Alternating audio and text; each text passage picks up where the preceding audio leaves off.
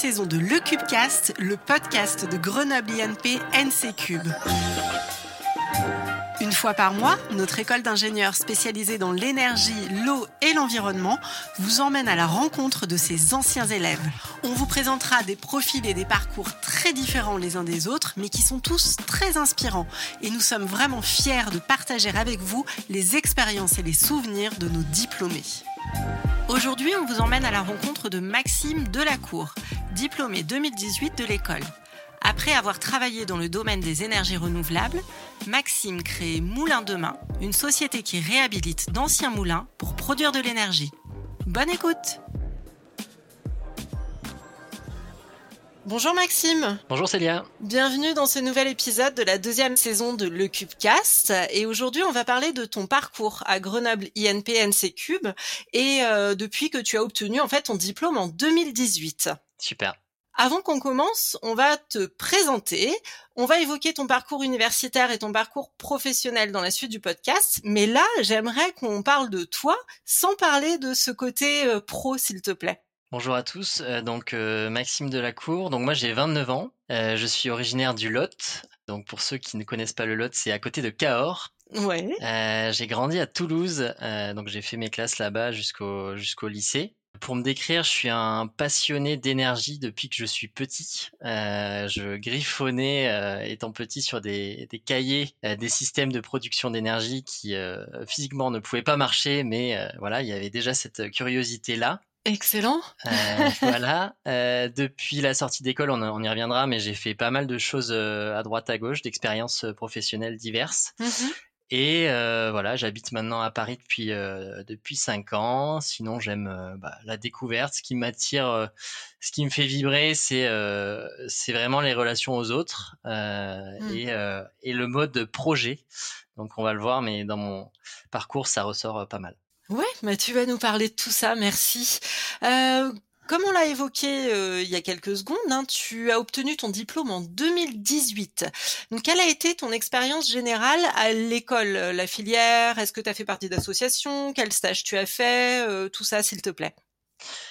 Euh, donc déjà, ce qu'il faut savoir, c'est que l'NCCube c'était mon premier choix d'école. Euh, Très et bien. Ça, ça dès en fait le lycée, enfin dès le début de la prépa, j'avais j'avais vu l'NCCube euh, sur les plaquettes et je m'étais dit vraiment j'ai objectif NCCube. C'est d'ailleurs le un, un post-it que j'avais mis avant les concours euh, sur sur mon bureau. Génial. Euh, voilà. Donc ensuite j'ai intégré, j'étais très content. J'ai fait la filière mécanique et énergétique. J'ai été engagé aussi au, au, BDS, donc au bureau des sports. Mm -hmm on a gagné la campagne. Euh, et aussi dans une association qui s'appelle Solidarir, euh, qui est une association de solidarité internationale, et avec laquelle j'ai eu la chance de partir euh, en Inde, dans le nord de l'Inde, pour électrifier un village, euh, voilà, pendant un mois. Mmh. Ensuite, en termes de stage, euh, j'ai fait un stage euh, en deuxième année notamment qui était assez marquant euh, chez Quadrant Énergie Nouvelle, donc euh, sur le sujet de l'hydroélectricité déjà, et donc avec le responsable exploitation de, de centrales. Mmh. Et surtout, bah, on y reviendra je pense, mais c'est vraiment l'année de césure qui a été pour moi un, un, une expérience assez cruciale, on va dire, dans mon parcours professionnel et enfin et académique. Et ben justement, on va parler de, de, cette année de césure, donc entre ta deuxième et ta troisième année, hein, c'est bien ça? C'est ça. Durant laquelle donc tu es parti en Afrique de l'Ouest et euh, tu as fondé Ricochet.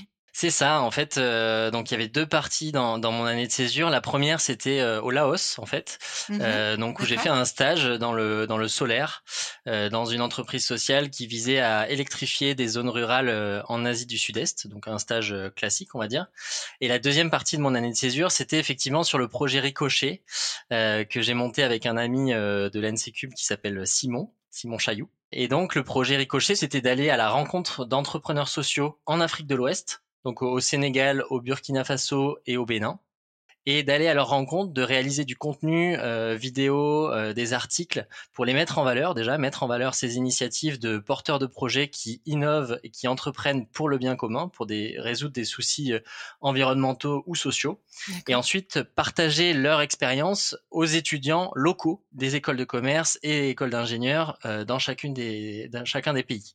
Donc on avait des partenariats en fait avec euh, des, des écoles locales et on s'inscrivait en fait dans les parcours entrepreneuriaux de ces écoles pour montrer des exemples d'entrepreneurs qui ont des valeurs sociales, qui ont qui ont envie de se bouger pour le bien commun et déjà véhiculer ces valeurs et leur dire que près de chez eux, en fait, ils ont des exemples mmh. auxquels ils peuvent se raccrocher. Et donc c'est au cours de cette année de césure que j'ai pris euh, bah, le, le, virus, euh, on va dire, de l'aventure, de la bougeotte, mmh euh, énormément d'inspiration aussi euh, qui m'est venue de tous ces entrepreneurs qui partageaient en fait avec nous du temps et, et, et leur raison d'être, euh, leur raison, enfin la raison d'être de leur projet et ce qui les animait profondément. Et voilà, je pense que ce que je retire finalement de cette période-là, c'est une période de ma vie où j'ai un peu compris ce que j'avais envie de faire, ce qui m'animait, et on a même fait un petit court métrage qui s'appelle Dans leurs yeux euh, à la fin du projet Ricochet, qui n'était pas prévu initialement, mais, mais voilà, et c'était vraiment cette idée-là que dans les yeux euh, de ces mmh. entrepreneurs, en fait, quand ils nous parlaient de leur projet, quand ils nous parlaient de leurs valeurs, on pouvait retrouver cette volonté de, bah, de changer leur monde, en tout cas les, les collectivités, les gens autour d'eux, ils avaient envie de transformer grâce à leur projet, leur engagement. On mettra peut-être le lien, euh, si, si, tu le permets, si on peut le trouver sur Internet, ce projet, on pourra euh, mettre le lien dans les commentaires euh, du, du, podcast. moi, je voulais te, te demander également ce, que, ce que tu retires en fait de cette césure six ans plus tard, et est-ce que c'est ça qui t'a amené vers le chemin de l'entrepreneuriat? On parlera tout à l'heure de, de ta société, on va en parler très bientôt. C'est ça qui, c'est cette année de césure qui t'a amené là? Oui, enfin, je pense qu'en tout cas, ça a été vraiment très important pour moi dans mon parcours personnel et professionnel. C'est ce que je disais un peu, mais j'ai vraiment eu l'impression de comprendre où j'avais envie d'aller. Mmh.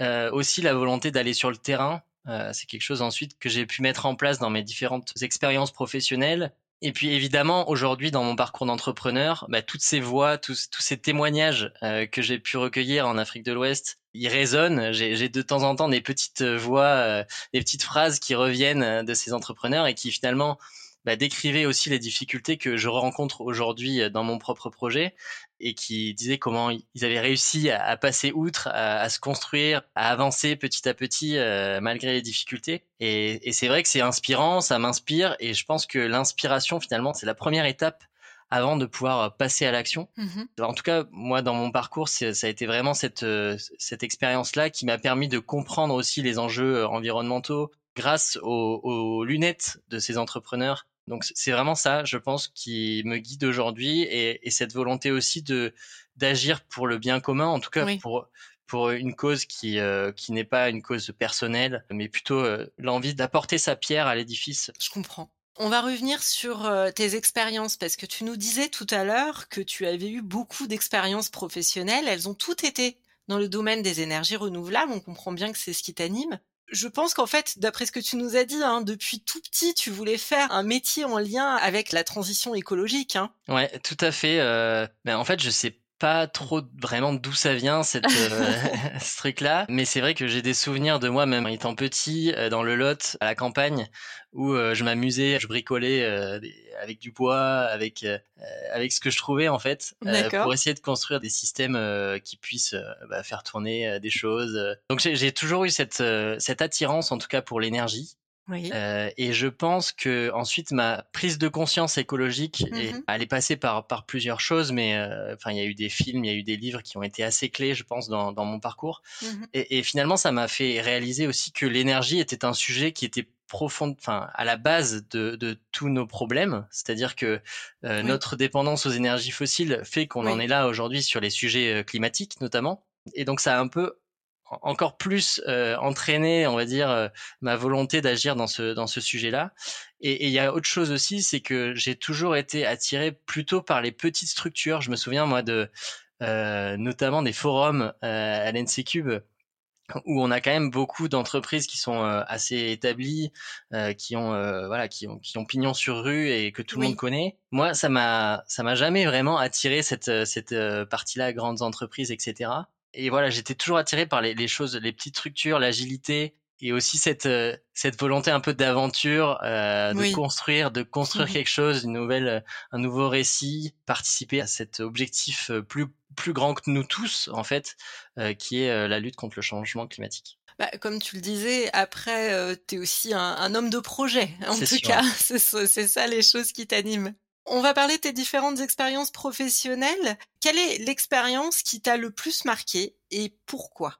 Tu peux en avoir plusieurs si tu veux. Bah, je pense que l'expérience professionnelle qui m'a le plus marqué, en dehors de celle que je vis euh, aujourd'hui, on va dire. Actuellement, oui. Mais celle qui peut-être a, le plus guidé euh, derrière mes, mes expériences, c'est ma première expérience. C'était chez Element, euh, donc qui est une entreprise, une jeune entreprise qui développe des projets d'énergie renouvelable mmh et dans laquelle j'étais du coup chef de projet éolien et qui avait, enfin, et qui a encore hein, pour vocation de développer des projets donc éoliens, solaires, hydroélectriques dans la concertation avec les populations locales.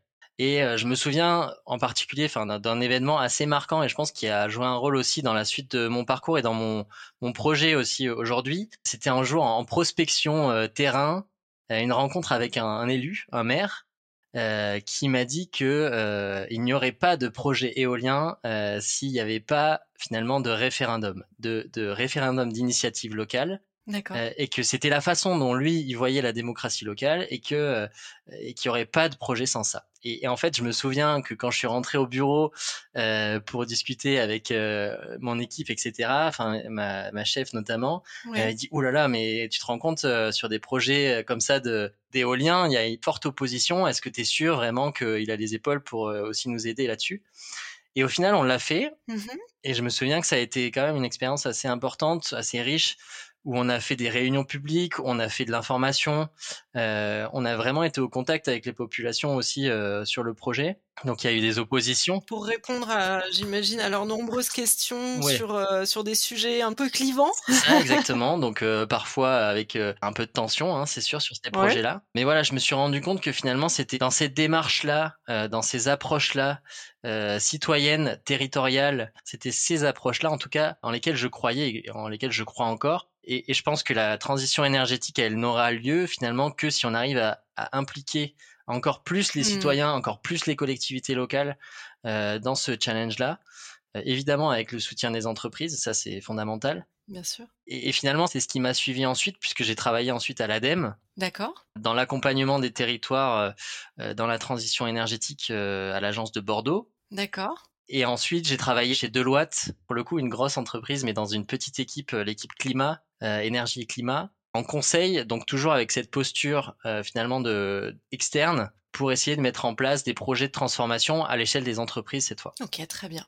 Et tu en es arrivé à fonder ta propre entreprise qui s'appelle Moulin Demain. Et tu l'as fondée il y a un an? Un an, exactement. Exactement un an, très bien.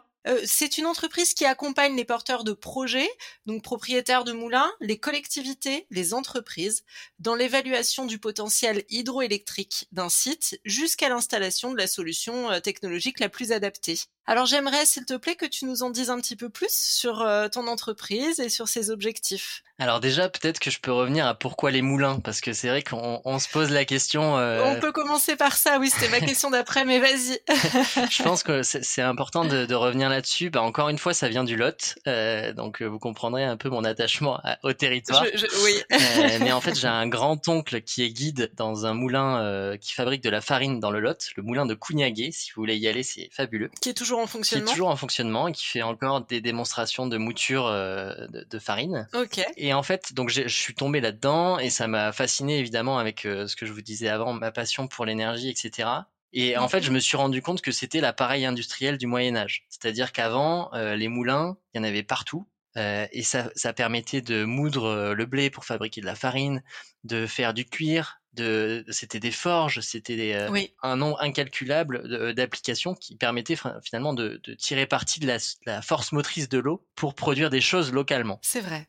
Et euh, de manière totalement décentralisée. C'est-à-dire qu'il y en avait à peu près 100 000, 80 000 à 100 000, on ne sait pas exactement. Aujourd'hui, il y a une étude qui vient de sortir qui dit qu'il euh, y en a 36 000 qui pourrait être équipé d'une turbine pour produire de l'électricité renouvelable et locale. D'accord. Et que ça représente euh, l'équivalent de 800 mégawatts de puissance installée. Et en énergie, ça fait l'équivalent d'un réacteur nucléaire. D'accord. Tout ça de façon décentralisée. Et, et c'est ça qui me plaît, moi, forcément, dans les moulins. C'est cette histoire de bah, évidemment d'énergie peu carbonée, mm-hmm. mais aussi d'énergie décentralisée. Donc là, toute la question de l'impact territorial et de projets locaux qui ont du mmh. sens avec les gens, etc., revient.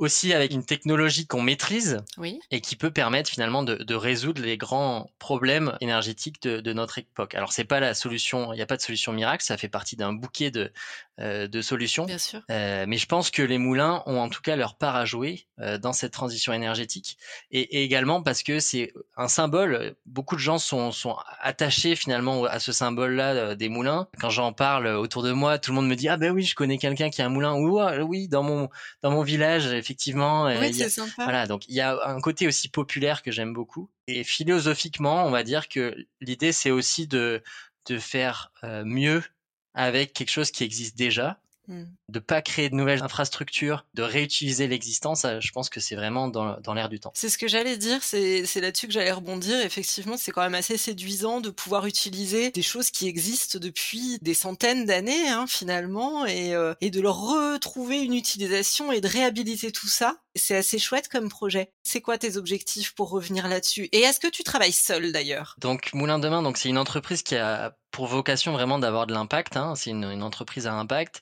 qui, a, qui a vocation de participer du coup à la réhabilitation de ces anciens moulins à eau pour euh, les transformer en sources d'électricité renouvelables et locales. Mmh et sa mission vraiment, c'est de d'accompagner en fait euh, les porteurs de projets, donc que ce soit des propriétaires privés, des collectivités, des entreprises, des associations, même des collectifs euh, citoyens qui, se, qui prennent part à ces projets-là, de les accompagner en fait aux différentes étapes de leur projet. Donc ça passe souvent par une étude préalable, une étude de faisabilité, on appelle ça. Ça passe ensuite par un accompagnement sur euh, les démarches administratives auprès des services de l'État pour obtenir euh, les autorisations.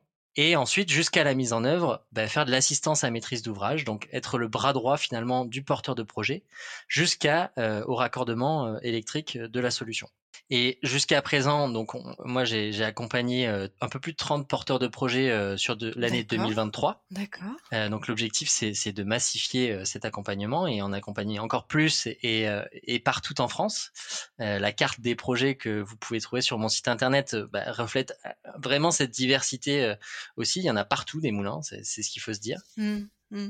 Et aujourd'hui, donc, je suis tout seul. Et là, je vais agrandir l'équipe. Donc, il y a normalement deux stagiaires qui devraient me rejoindre euh, cette année. Et l'objectif, c'est de grandir petit à petit euh, pour, euh, pour faire en sorte que bah, ce sujet des moulins avance et qu'on puisse participer à la transition énergétique locale. Et porter encore plus de projets. Dernière question, est-ce que tu savais déjà quand tu étais à l'école que tu montrais ta propre entreprise un jour? Est-ce que c'était euh, une, euh, un objectif pour toi d'être entrepreneur? Alors, je dirais pas que ça a été un, objectif, enfin, c'était pas une case euh, à cocher forcément. D'accord. Mais j'ai toujours été attiré par le, monde de l'entrepreneuriat. Mon père a créé une entreprise aussi, donc je pense que enfin, ça, ça fait partie aussi de l'héritage. je pense que c'est aussi mmh. un, un, mindset, une façon de voir, les, voir le monde de l'entrepreneuriat.